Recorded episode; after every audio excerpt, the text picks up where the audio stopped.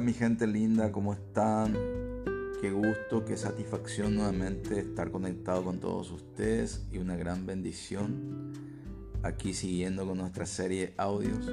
El día de hoy nos toca hablar sobre el bautismo del Espíritu Santo, el mismo Espíritu de Dios operando en nuestras vidas. Ese Espíritu que Jesús nos había prometido cuando Él terminó su obra con la victoria en la cruz del Calvario y que hoy día nosotros tenemos disponible para que Él sea nuestro ayudador, nuestro consolador y nuestro guía.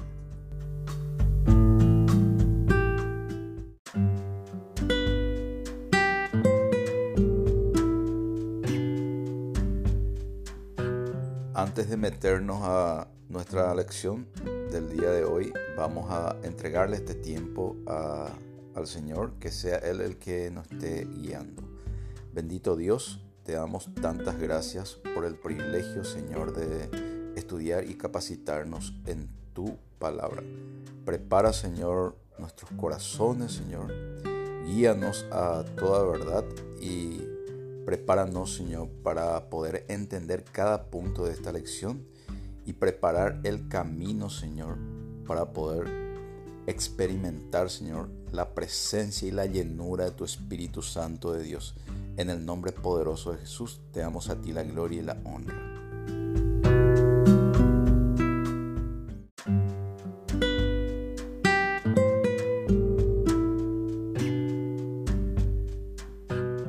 Los propósitos de esta lección entonces voy a mencionar como número uno conozcamos a la persona del Espíritu Santo y su naturaleza. El siguiente, analicemos las obras del Espíritu Santo. Luego, identifiquemos las señales de la llenura del Espíritu Santo y sus bendiciones. Y finalmente, sepamos cómo ser bautizados con el Espíritu Santo. Los versículos clave para esta lección están en el libro de Juan 14, 16 y dice así, y yo rogaré al Padre y os dará otro consolador para que esté con vosotros para siempre. El otro versículo está en Hechos 1.5 y dice así, porque Juan ciertamente bautizó con agua, mas vosotros seréis bautizados con el Espíritu Santo dentro de no muchos días. Bueno, como primer punto, es muy importante aquí entender que el Espíritu Santo es una persona y como tal lo que nosotros necesitamos buscar es relacionarnos con Él. El Espíritu Santo de Dios es parte de una Trinidad única y perfecta. La Trinidad de Dios conformado por el Padre, el Hijo y el Espíritu Santo de Dios. Y no se trata simplemente de, de, una energía, de un viento, ni de una ilusión. Él es tan real y Él es una persona y dice la palabra que Él anhela celosamente relacionarse con nosotros. Y es eso lo que nosotros necesitamos buscar porque a partir de ahí entonces nosotros podemos tomarlo a Él como nuestro guía, nuestro consolador y nuestro ayudador, el que nos capacita y el que nos empodera para poder enfrentar los desafíos de la vida. Para entender la naturaleza del Espíritu Santo, vamos a ilustrar esto con un ejemplo. Vamos a considerar al agua como un ejemplo. Entender que el agua en su estado natural se presenta de forma líquida. Cuando nosotros comenzamos a calentar, por encima de cierta temperatura, el agua se convierte en vapor.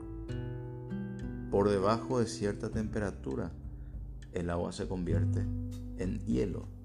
Entonces vemos ahí que el agua se presenta de tres formas diferentes, en estado líquido, en estado sólido y en estado gaseoso. Y entender que en los tres estados la esencia y la naturaleza del agua no cambian. Siempre en su composición química sigue siendo agua, H2O, que sería la composición química. Asimismo también podemos entender al, Dios trino, que es un ser trino, que está formado por el Padre, el Hijo y el Espíritu Santo de Dios. Pero entender que las tres formas de manifestarse Dios en su esencia y en su naturaleza no cambian. Y esto podemos contrastar con lo que dice en la palabra de Dios en la primera carta de Juan 5.7. Dice así, porque tres son los que dan testimonio en el cielo, el Padre, el Verbo y el Espíritu Santo. Y estos tres son uno. Hablemos entonces a continuación de los atributos del Espíritu Santo.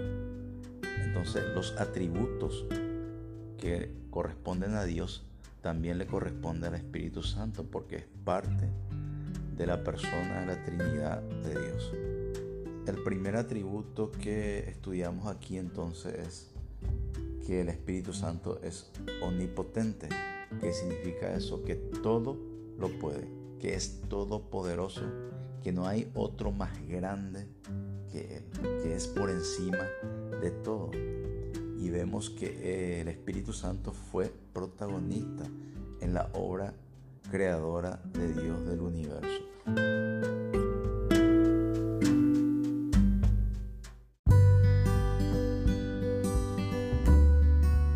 Otro atributo que le caracteriza al Espíritu Santo es que Él es omnisciente. ¿Qué significa eso? Que Él sabe todo.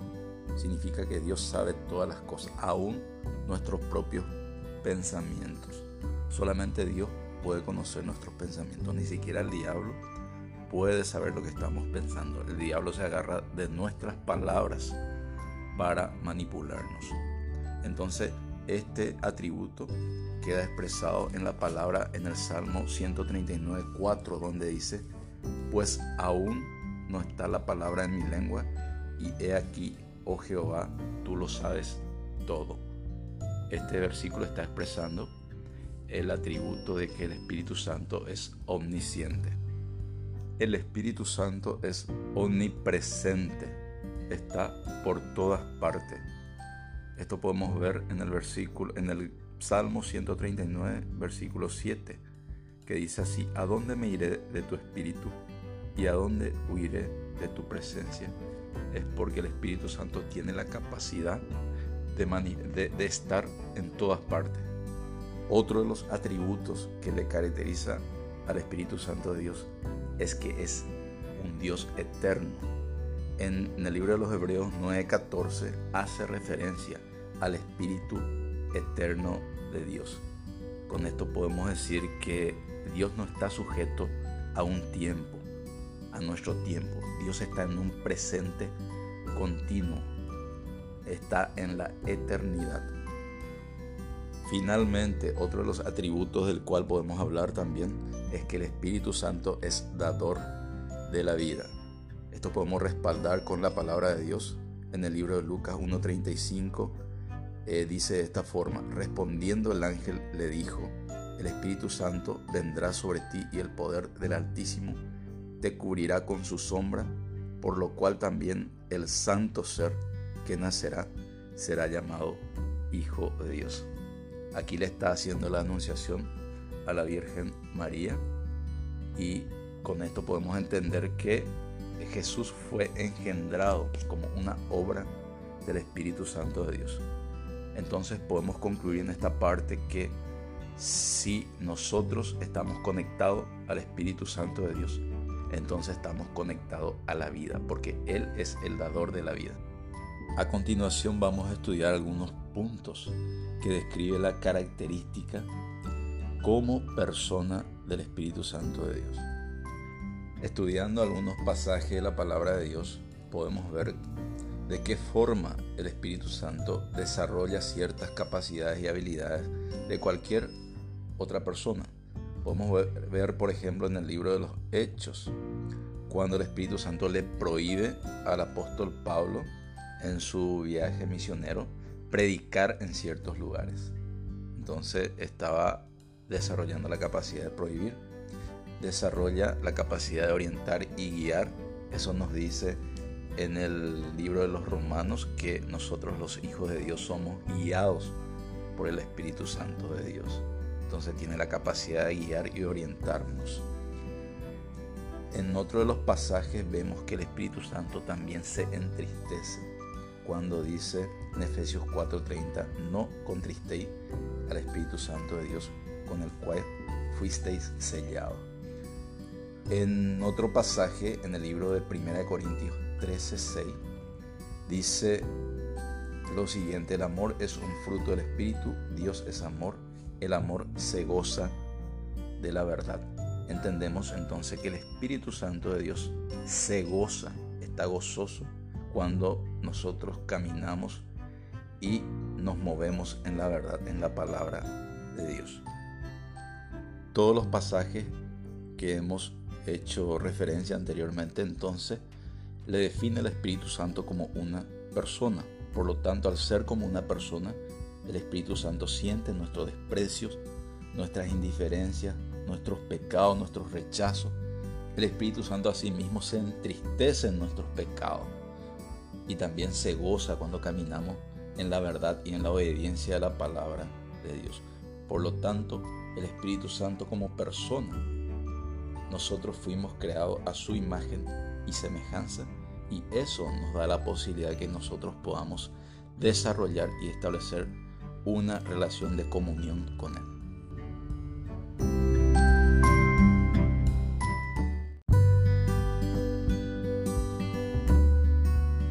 Bien, a continuación vamos a hablar acerca de algunas de las obras del Espíritu Santo. Y uno de los propósitos fundamentales se refiere eh, a que el Espíritu Santo es el encargado de revelarnos las verdades fundamentales de nuestro Señor Jesucristo.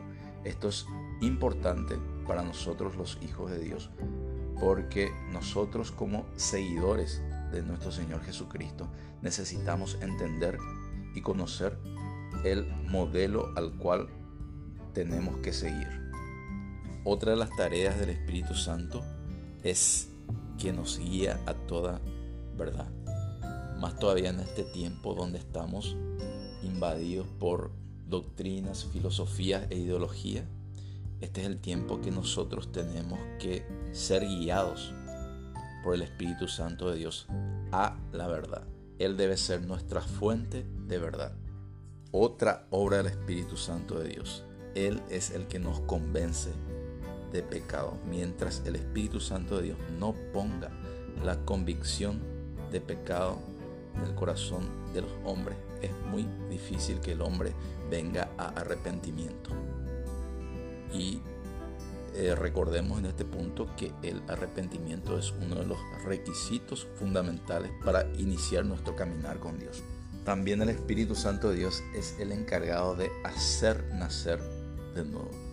Él es el que hace la obra de regeneración en el hombre, o sea que de, de devolvernos nuestro ADN original, nuestro ADN espiritual. Y por medio de esa obra de regeneración, el hombre pasa de una naturaleza caída a la naturaleza divina de los hijos de Dios.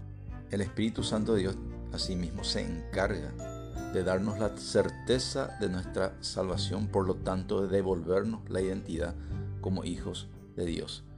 Y a partir de ahí Él se convierte en, el, en nuestro intercesor divino delante de nuestro Dios Padre.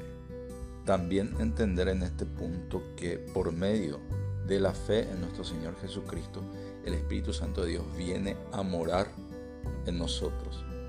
Esto podemos ver en 1 Corintios 3:16, que dice de esta forma, no sabéis que sois templo de Dios y que el Espíritu de Dios mora en vosotros.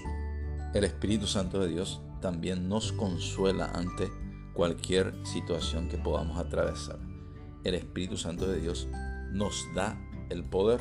Vemos en Hechos 1.8, dice de esta forma, pero recibiréis poder cuando haya venido sobre vosotros el Espíritu Santo, y me seréis testigo en Jerusalén, en toda Judea, en Samaria y hasta, último, hasta lo último de la tierra. Es el Espíritu Santo de Dios el encargado de capacitarnos y empoderarnos para que podamos nosotros ejercer ese poder para la extensión del reino de Dios.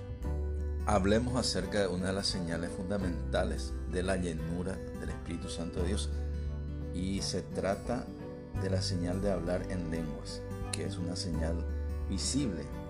Esto podemos analizarlo a la luz de la palabra cuando los discípulos de Jesús estaban reunidos en el libro de los Hechos 2.4 y en uno de los versículos dice, y fueron todos llenos del Espíritu Santo y comenzaron a hablar en otras lenguas según el Espíritu les daba que hablasen. El hablar en lenguas es una señal de llenura del Espíritu Santo. Es, hablar en lenguas angelicales y se refiere a comunicarse directamente con Dios. Y esta señal de hablar en lenguas debe generar como resultado el amor que es uno de los frutos del Espíritu Santo de Dios. No podemos desarrollar esta señal de hablar en lenguas si no generamos el resultado del amor. En todo caso sería una señal falsa. Y hacemos mención de algunos de los beneficios del hablar en lenguas. El que habla en lenguas a sí mismo se edifica, dijimos. El que habla en lenguas también habla directamente al Dios. El Espíritu de Dios y el Espíritu humano se encuentran. Recibimos revelación por medio de hablar en lengua. Ofrece a Dios verdadera alabanza y adoración. Cuando hablamos en lengua realmente estamos manifestando la voluntad de Dios en nuestras oraciones y desata los demás dones del Espíritu Santo también. Con todos los puntos que hemos estudiado hasta ahora podemos decir entonces que el Espíritu Santo de Dios es Dios mismo, es la misma potencia de Dios que viene a operar dentro de nuestras vidas. Entonces en este momento vamos a estudiar y analizar de qué forma podemos recibir ese bautismo del Espíritu Santo de Dios en nuestras vidas. En este punto es importante entender que el Espíritu Santo de Dios es la promesa que nos dejó Jesús al terminar su ministerio. Por lo tanto, uno de los pasos, uno de los primeros pasos necesarios para recibir este regalo de Jesús es que creamos en Jesús y recibámoslo como nuestro Señor y Salvador. Otro paso para recibir el Espíritu Santo es que tengamos la capacidad de desarrollar nuestra fe. Dice en uno de los pasajes en el libro de los Hebreos que sin fe es imposible agradarle a Dios. Y recordar que nosotros estamos conteniéndole al propio Dios dentro nuestro. Por lo tanto, necesitamos que por medio de la fe podamos agradarle a ese Dios que está operando dentro de nosotros por medio del Espíritu Santo. El tercer paso, arrepentir y abandonar nuestros pecados. Entender que Dios no puede convivir al mismo tiempo con el pecado. Otro paso, practicar la obediencia a Dios. Entender que el Espíritu Santo de Dios es un regalo como resultado de la obediencia a su palabra. Y el último paso es que anhelemos la llenura del Espíritu Santo de Dios por medio de la intimidad y la oración a, Dios.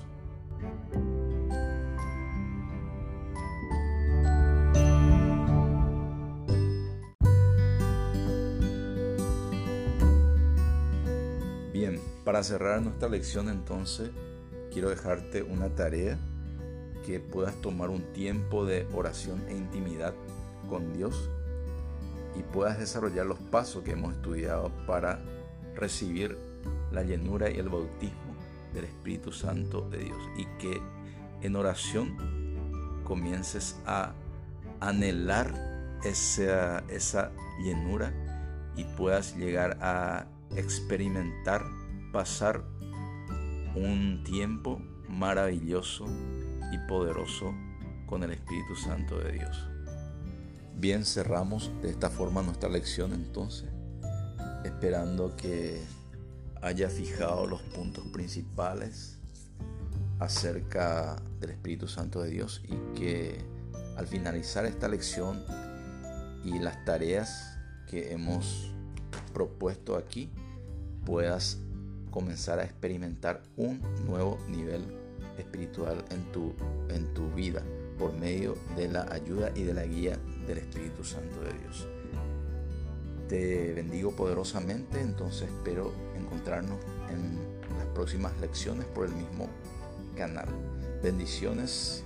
Chao, chao, nos vemos.